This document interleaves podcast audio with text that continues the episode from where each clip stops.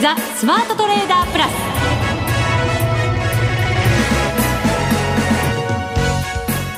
全国のリスナーの皆さんこんにちは。内田まさです。この時間はザ・スマートトレーダープラスをお送りしていきます。この方をご紹介しましょう。国際テクニカルアナリスト福永博之さんです。こんにちはよろしくお願いしますよろしくお願いしますはいえー、さて日経平均株価大引けは反発となりました76円79銭高2万593円35銭ですはい。5営業日ぶりの反発。はい。5営業ぶりですよね。はい。まあ、トピックスは反落という流れになりまして、そうですね。はい。まあ、昨日は本当にあの、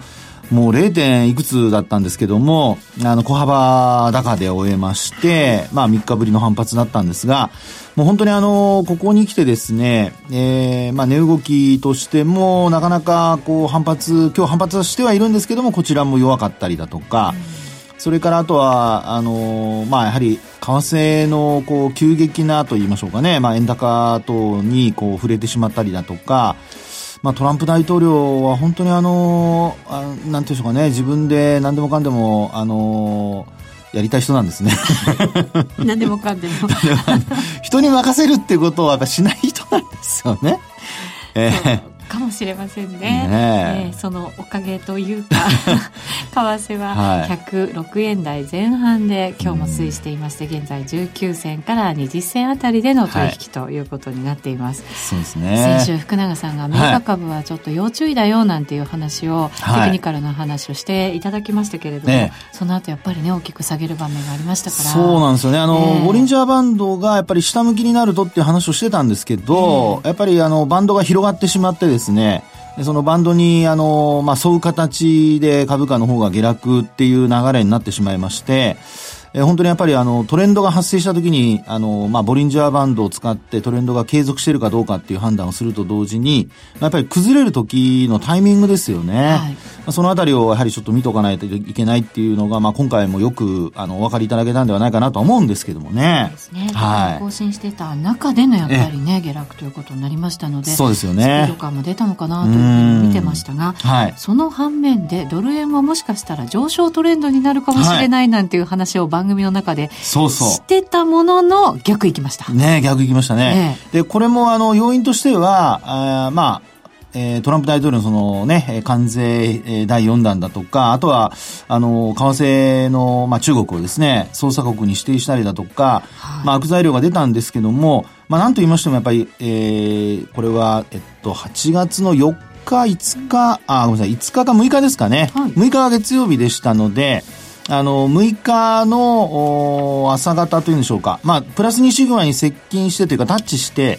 そこから一気にマイナス2シグマまで落ちちゃったというですね。はい、まあ、あそこからもう、あの、完全にトレンドが、まあ、変わってしまったという、そういう流れになってしまいましたですよね。うん、ですので、あの、まあ、いつもお話しするのに価格を維持できるかどうかっていうお話をするんですけど、やっぱり、あの、冷やしで見ても、今お話したように1日でそれだけ、まあ、動いてしまったというところからですね、あの、維持できるかどうかっていうところがやっぱりいかに大切かというのが、まあ、これもね、やはり、あの、まあ、教訓としては、やっぱ覚えておかないといけないのかなというふうには思いますけどもね。そうですね。はい、こちらも本当に急変したというような動きでしたので。いや、本当そうですよね。はい。はい、こういう、あとはどういう展開が考えられるのか、はい。はい、教えていただければと思います。はいさあ、それでは番組進めていきましょう。この番組を盛り上げていただくのはリスナーの皆様です。プラスになるトレーダーになるために必要なテクニック、心構えなどを今日も身につけましょう。どうぞ最後まで番組にお付き合いください。この番組はマネックス証券の提供でお送りします。スマートトレーダー計画、よーい、ドン、それではまずは株式相場行きましょう。日経平均先ほどもお伝えした通り、5営業日ぶりの反発となりました。76円高でした。その反面でトピックスはマイナス1.27ポイント、1498.66ポイントで引けています。えー、マザーズ日経ジャスタック平均に関しても今日は小高く引けています。はい。はい。えっ、ー、とですね、あのー、まずは、そのトレンドが本当にこうね、えー、変わってしまったのかどうかというところ、やっぱり皆さん気になるところですし、えー、このまま、まあ、あの、下落が続くのかどうかっていうところも、あのー、まあ、気になるところだとは思うんですが、はい、えっと、一つですね、えー、ポイントとしてちょっとお話ししておきたいのが、あの、今年に入ってからの値動きでですね、えー、っと、まあ、今年の1月4日、これあの、まあ、あの、効果、不効果ですね。えー、この1月の 4,、えー、4日の日ですね。うん、まあ、この日が、実は年初来安値なんですよ。はい。ですから、本当にあの、スタートとしてはですね、1月の4日から、まあ、安値から始まっているっていうのが、まあ、日経平均株価。うん、で、トピックスも同様に、その、1月の4日の安値から始まってるわけなんですよね。はい。で、あのー、そうした中で日経平均株価、あの、何度か、その、まあ、下落に見舞われる場面があったんですけど、うん、一つはですね、これあの、2月の8日、これあの、2万トンで310、終値ベースで言いますよ。2万トンで310、333円ですね。はい。はい。それからあとは6月の、これもあの、まあ、メキシコの関税の話のところになりましたけども、3日4日のところで、安値としてはこれ4日の日ですね。はい。2万トンで408円。うん。そして今回、えー、の下落で終値ベースの安値で言うと、実はこれ昨日になるんですけども、2万トンで516円と。うんですから、あの、2万円、2万500円を割って、えー、一番安いところが2月の8日なんですけど、はい、まあそこからするとですね、あの、株価水準、終値ベースでは、これなんとか踏ん張ってるっていう状況なんですよね。そうですね。はい。ほぼ同じようなところで、3回止まってる、ええ、そうですね。はい。はい。ということで、えー、まあ今のところはですよ、日経平均株価に関して言えば、えー、2万トンで300円台のところがですね、300円前後のところが、まあ一応サポートになっていて、うん、で、これが、あの、下げ止まりの目処になっているっていうところになるんではないかというふうには思いますよね。ここが死守できるかどうか、はい、というのも重要ですね。そうですね。で、ここ下離れてしまうとですね、あの、もうその1月の安値まで、基本的には、あの、まあ、節がない形になってしまいますので、はい、その場合には、あの、結構注意が必要なのと、2万円割れもっていう、ね、そう。感じですよね。そういうことになりますね。で、あと、あの、まあ、終値ベースで見た場合、今の、その、えー、2万トンで300円前後というところなんですが、これあの、フィボナッチリトレースメントなんかを使ってみるとですね、意外とちょっと面白い水準っていうのが出てくるんですよね。はい。で、あの、まあ、安値から高値っていうところで見ますと、先ほどお話したのが、まあ、今年の1月っていうところにはなりますけども、今年に限って言えばですけども、はい、あの、直近で安値というと昨年の12月の安値になりますよね。そうですね。はい。はい。で、そこから、あの、高値というところで見ると、今年の高値で見ると、4月の高値になるわけですよね。はい、大型連休の前のところ。はい。はい。2000円台。そうですね。はい。で、そこの、まあ、これ、あの、フィボナッチの場合は高値安値というのはザラバ取引時間中で取るんですけど、うん、まあ、そこのですね、ちょうど61.8%押しの水準。2万トンで500、あ、ごめんなさい、2万トンで252円あたりですね。で、この辺が、実は、まあ、今回ザラバ中に、あの、先週、今週ですかね、つける場面ありましたけども、割り込む場面あったんですが、はいあの、終値ベースで見ても、一番、えー、まあ言ってみれば、その、割り込んでいない水準と。はい。はい。そうですね。安値が2万110円というのが火曜日の日につけてましたけれど、はい、終値ではそこ全然ね、そうですね。で引けてたわけですからね。はい。で、一番近いのがそのさっきお話した2月の8日の安値なんですよね。はい。2万トンで333円というのありましたから、うんはい、ですから、これで見るとですね、あの、まあ、フィボナッチのその水準で見ると、先ほど内田さんの話にあったように3回、えー、そこで止まっているっていうところなんですが、うん、まあ61.8%押しの水準で止まっているということから、まあ株式市場として特に日経平均だけなんですけど、に限ってみれば、まあやはり一応レンジ内での値動き、下値はそういったレンジ内でのあの加減のところで、えー、下げ止まっているというふうに考えられるのかなっていうところにはなりますね。はい。はい。で、一方でこのトピックスを見ると、こちらはですね、あの結構落ちてきているというところなんですが、まあ、ここでもですね、あの、一応その、今お話したようなフィボナッチ水準は、なんとか61.8%押しの水準っていうのは維持しているんですよ。あ、そうなんですね。ねで、これね、あの、同じ、全く同じ期間ですよ。で、あの、高値はちょっと、あの、トピックスの方は5月、えっと、4月ではあるんですけど、日付で見ると若干違うので、あの、日足で見ると。うん、でも、まあ、4月は間違いないので、まあ、その値幅で取ってみると、えー、61.8%押しの水準というのが、1494.87っていうところなんですよね。うんうん、はい。で、今日も取引時間中、まあ安い場面ありましたし、えー、割り込む場面あったんですが、まあ結果的には1498.66っていうところで止め、止まってましてですね。うん、で、これ、あのー、意外と実はすごく重要な水準になってまして。はい。で、なぜかというとですね、今お話したようなフィボナッチの水準と同時に、これあの、日足で見るとですね、あ、ごめんなさい、週足ですね。はい、週足で見ると、あの、今お話したに、えっと、昨年12月の最終週の、ローソク足の実態の部分ですね。それから、先ほどお話した6月の安値をつけたところの、これもローソク足の実態。ヒゲじゃなくて実態のところと、今お話したところをこう、む、まあ、線で結んでいただくと、はい、ちょっと右肩上がりのトレンドラインができるんですよね。うんうんうん、で、この延長線上っていうのが、実はあの、まあ、いわゆるその、持ち合いの加減なんですよ。はい。で、その三角持ち合いの加減、まあ三角持ち合いっていうのは、あの、高値がこれどんどん切り下がってきてますから、三角持ち合いというふうに解釈できると思うんですけど、この加減のところをですね、終値でなんとか死守しているというですね、本当にこれ、ちょっと笑いがこぼれてくるよ、本当にピタッとした数字のところで、なん、なんとか止まってる感じですよね。ね、ね本当そうですよね。ですから、あの、実はまあ、あの、某所で今週月曜日にお話をしたときに、まあ、こういう形になる前にですよ。もうあの、その線を引いて、延長線を引いてですね、あの、ここを守れるかどうかっていうのが、あの、今週のポイントで、で、これをトピックスが守れれば、あの、日経銀株価もですね、トピックスより先に今のところ下落するっていう流れにはなってないんですよね。はい。で、トピックスが踏ん張れれば日経平均も踏ん張れると。ただ一方で、トピックスがここを崩れて下離れっていう流れになると、あの、日経平均株価もですね、あの、まあ、引きずられることが考えられるので、まあ、あの、トピックスのこの水準を維持できるかどうかというのが、もうほんと明日なんですけども、まあ、それ以降もまあ続かないといけないんですよね。基本的にはこのあの、サポートラインというのは右肩上がりになってますから、水準は少しずつでも切り上がっていかないといけないので、まあ、これ横ばいになると下離れ、下離れになるあの可能性が高まるということになりますからね。はい。ですので、まあ、少しでも上昇してほしいんですけども、えー、まあ、今週、そういったところを守りきれるかどうか。あとは、もし下離れになるとなると、ちょっと警戒が必要になってくると。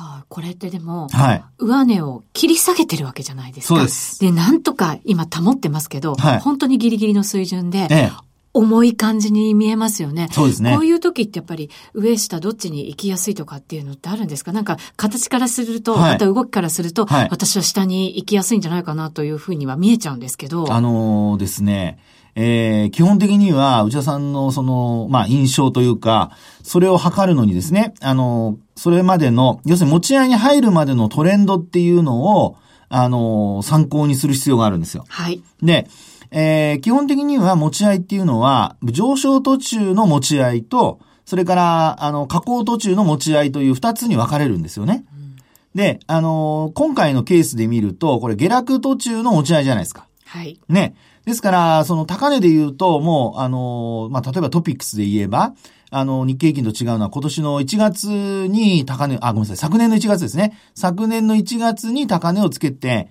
えー、1911ポイントっていうのは取引時間中の高値であって、まあ、その後ずっとまあ下落が続いている中での持ち合い。うんで、あの、こういう状況になってくると、あの、まあ、要は下降トレンドの中の持ち合いということになりますから、これ本当にあの、下に離れるとですね、えー、もう、下方向への、あの、まあ、一直線とは言わないまでも、もう一度昨年12月の安値を試しに行くというですね、はい、そういう流れがこう考えられるわけですね。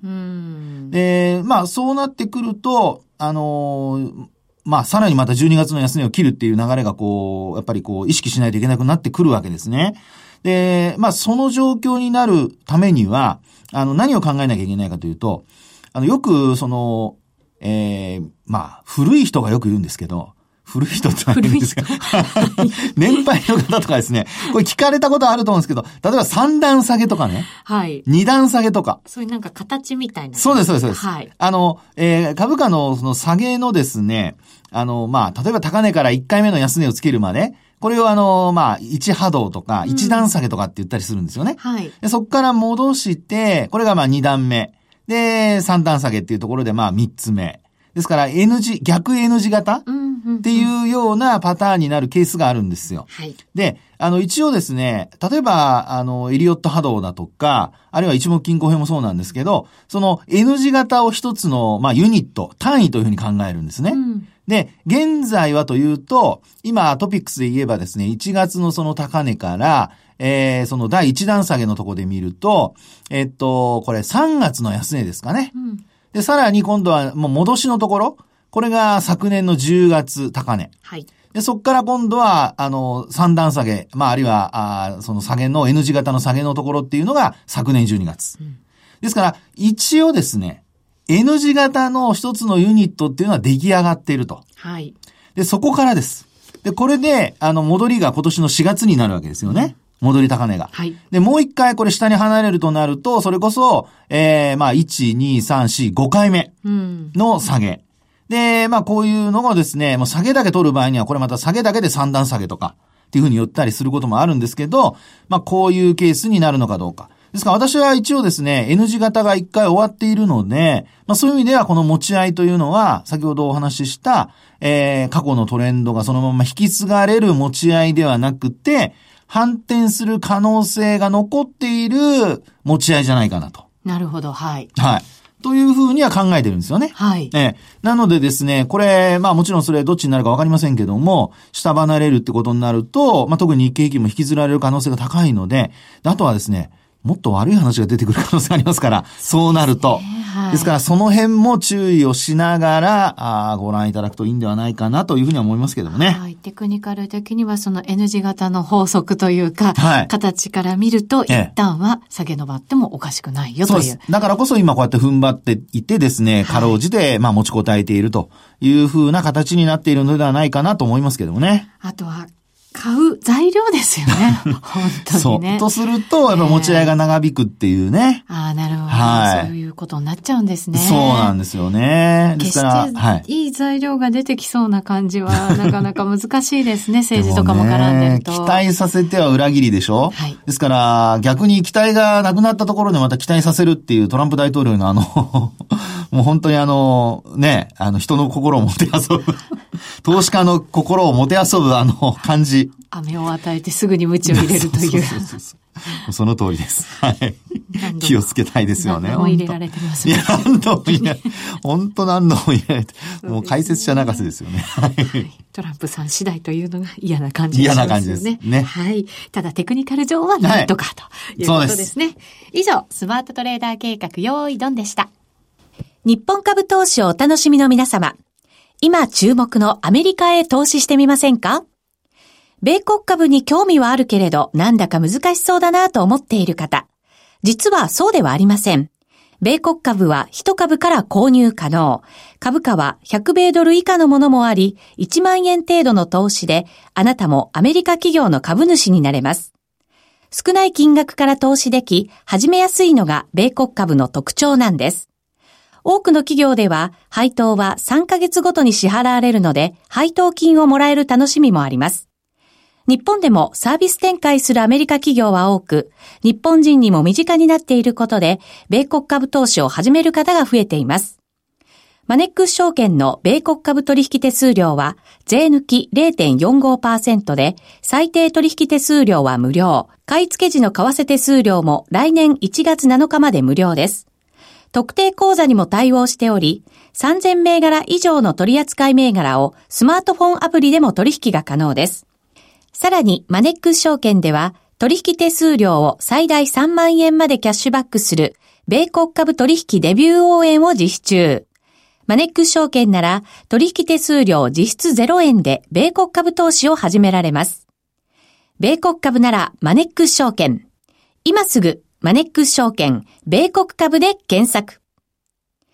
米国株式及び米国 ETF、リート、予託証券、受益証券発行信託の受益証券などの売買では、株価などの価格の変動、外国為替相場の変動など、または発行者などの信用状況の悪化などにより、元本損失が生じることがあります。お取引の際は必ず、契約締結前交付書面を十分にお読みください。マネックス証券株式会社、金融商品取引業者、関東財務局長、金賞第165号。ザ・スマートトレーダープラス。今週のハイライト。さあ、それでは後半は為替です。現在ドル円が106円11銭、12銭あたりでの取引となっています。この下落も大きかったですね。そうですね。えー、あのね、先ほどあの8月5日とかって言いましたけど、あの8月1日ですね、先週ですもんね。あ、そうですね。先週の木曜日でしたからね。はい、そうです、そうです。はい。はい、で、1日の日の放送時間中ですよね。うんあの、109円に乗せて、はい、で、ボリンジャーバンドで見ると、プラス2シグマあたりまで行ってと。うん、ですから、まあ、そこからもうマイナス2シグマまで落ちちゃったので。ズドンズドンズドンと。そうですね、夜の間にね、落ちちゃいましたから。で、その後はですね、もうマイナス2シグマに沿う形で、あるいはマイナス3シグマに到達する場面もあったりということからですね、えー、価格の方は、まあ、105円台、105円の50銭台まで、えー、一度落ちる場面があったと。はい。いうことですよね。うん、で、トレンド的には、もうあのー、本当に今マイナス2シグマに沿う形で、えー、価格が落ちてきているというのと、それからと下落の勢いがどうかって見てみると、うん、これあの、いつもお話しますけど、まあ、モメンタムと言われる、その上昇とか下落の勢いを教えてくれるテクニカル指標ですね。で、これがやはり下向きをずっと続けてるんですよね。はい、で、マイナスになってから、まあ、当時はあの、先週1週間前は上向きでゼロラインを超えてたんですけども、もうゼロラインを下回って、で、なおかつですよ、直近一番低かったのが、これあの、日付で見るとですね、えー、っと、6月の、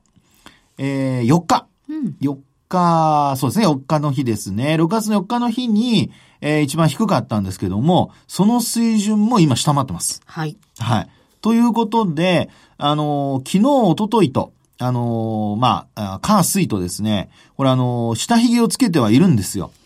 ただ、あの、どうもですね、あの、マイナス2シグマを上回れない状況が、まあ今のところ続いていますので、もう本当にあの、先週の真逆で、トランプ大統領がですよ、何かしらまた、あの、中国と、あの、ディールにこぎつけたとかですね、なんかそんな話でもツイートしてくれれば、まあ逆に言うとショート持ってる人はもうほんとすぐ手締まらないといけないですけども、はい、あの、逆にロングで、こう、ちょっとね、えー、損失抱えている人にとっては、まあ朗報になるかもしれないと。そうですね。はい、相場はね、急変することもこのようにあるわけですからね。そうですね。はい。ただその場合でもですね、上下でカウントした場合でも、例えば下に行った場合、これまであの、そういうふうにこう大きく変動した場合でもですね、あの、例えばですけども、8月の6日、この日も一旦107円ほら取引時間中、はい、日本の時間でつける場面あったじゃないですか。そうですね、ありましたね。そこからまた、あの、下方、まあ、あの、戻された、年戻された。この時もですね、マイナス3シグマから、えー、プラ、マイナス1シグマまで。という、その、まあ、値幅での動きなんですよね。はい、ですので、あの、今回もし、あの、今回というか、まあ、えー、今後ですよ。あの、どこかで、まあそういった話が出たときに、えー、マイナス1シグマを上回ることができるかどうか。で、これも、あの、繰り返しになりますけども、まあ、やっぱり上回って維持できるかどうかっていうところが、もう本当にあの、重要なポイントになってきますので、やっぱポジション持ってらっしゃる方はですね、あの、本当に、まあ、あの、ロスカットですね、えー、逆差し値ないしはストップロス、えー、そういったものを入れておいて、えー、動いた時にはもう、あの、巻き込まれないようにすると。はい。で、もちろんあの、上の方、買い、ロングのポジション持ってれば上に行ってくれるには、もう、あの、万々歳だと思いますので、そっちの方向は、まあ、あの、置いといてもいいと思うんですよね。で、その場合でもですよ、さっきお話しした、下向きのマイナス1シグマ、ないしは、あの、まあ、私、ボリンジャーバンドを見るときには、初回移動平均線を使ってますけども、まあ、初回移動平均線、今日現在で見るとですね、えっと、これは107円の60銭台。そうですね。はい。67銭っていうところなんですけども、まあ、このあたりまで、まあ、戻してもですね、そこで押し返される可能性があると。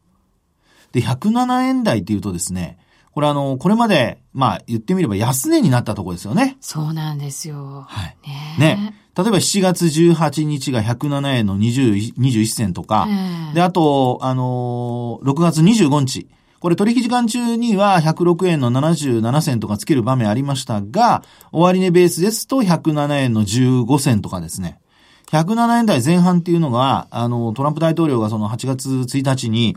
えー、中国の関税とかうんぬんっていう話でこうドーンと落ちる以前はサポートになったとこなんですよね。はい。ですからそこをですね、割り込んで、えー、今戻そうという段階ですので、まあやっぱり107円台っていうのはちょっと、あのー、まあ、あ一旦は、えー、ロングポジションを持ってらっしゃる方は、まあ手締まう水準になるのではないかと。で、維持できなければなおさらですよね。で、維持すると、今度は下向きの20日線上回ってくるっていうことも考えられますから、まあ、いずれにしましても、あの、上下の値動き、えー、何かこう、突発的な出来事が起こると、あの、大きく動く可能性があるっていうことをちょっと頭に入れておいた方がいいですね。はい、これ、はい、その大事な107円台のまあ前半ぐらいの節目ですよね。はい。止まってたところを下回っちゃったわけじゃないですか。はい。で、そこまで戻すのもまだまだちょっとパワーがいりそうなね、ええ、そういう展開になってますけれど、はい。そうすると、本当に今年の最初につけたフラッシュクラッシュのところの安値というか、ええ、これもまた、ね、テクニカル的にはなかったことにするみたいなね、はいはいはいはい、話もありましたけど、ええ、ここをじゃあどう考えるのかってことになってきますよね。そうですよね。で、今の内田さんの話のようにですね、これ下向きのトレンドが続いた時にはどうなるかなんですけど、フラッシュクラッシュの時って本当にあの、まあ、ビットとオファーがですね、もう全然違ってますから、はい、なので、あの、そういう意味で本当に取引された価格っていうところで見ると、実は3月の26日、うん、ここにですね、104円台っていうのがあるんですが、104円台。はい。はい、104円の60銭前後ですかね。うんはい。なので、基本的にはですね、あの、106円あ、104円台ですね。104円の60銭前後っていうのがありますから、まあ、そのあたりがですね、一つ節になるかどうか。下げ止まりの目処ということで考えると、まあ、やっぱり104円台までですね、えー、104円の63銭っていうのが3月の23日にあるんですけど、はい、まあ、ここをですね、一つ、あの、ここ、このまま、あの、下落が続いた場合には、まあ、そのあたりまで落ちる可能性があると。うんですので、フラッシュクラッシュはまだその下があると思うんですけど、103円台つけたね、はい、あの、ね、業者さんもありましたからね。えー、ですので、あの、価格の節として、まあ、意識されそうなのは、まあ、そのあたりぐらいで、本当にあの、このまま、あ今お話したような3月の23日の水準も下回るとなると、これ昨年ですけども、うん、まあ、これは本当にあの、下離れどころかですね、円高が、あの、継続しちゃう可能性が高まりますね。はい。この100円割れたところがあるわけじゃないですか。はい、ありますね。そこから戻したわけですよね。ええっていうことは、そのトレンドに戻っちゃうっていうことですか？あの、それこそ三角持ち合いの下離れ。はい、でね、これね、あの、まだもうちょっと時間ギリギリですけど、はい、あの、今度月足を見ていただきますと、はい、トピックスの、あの、まあ、三角持ち合いの話をしましたよね。で、と、えっ、ー、と、ドル円の月足の三角持ち合いだと、えっと、2016年6月のブレグジットの時、はい、それからあとはもう一つは2019年のですから今年の1月のさっきのフラッシュクラッシュ、まあ、これのですね、あの、まあ、安値と安値を結んだライン。これのサポートがちょうど今ギリギリのとこなんですよ。うん、とだ。これすごく長いですね。あるいは大きな、あの、持ち合いを下離れるってことになりかねないので、これ下に抜けた時は、これとあと一目均衡表を重ねてみていただくと、一目でももう雲の下に抜けちゃってますから、ここを踏ん張れるかどうかっていうのは、まあトピックスもそうなんですけど、本当にあの今月重要な今、あの局面だと思いますから皆さん注意をしていただきたいなと。超長期で見るとそんな大きな変化がね、この1週間であったんだなっていう感じですよね。はい、本当1週間です。はい。わかりました。はい。あっという間にお別れのお時間です。ここまでのお相手は、福永博之と内田まさみでお送りしました。それでは皆さん、また来週この番組はマネックス証券の提供でお送りしました。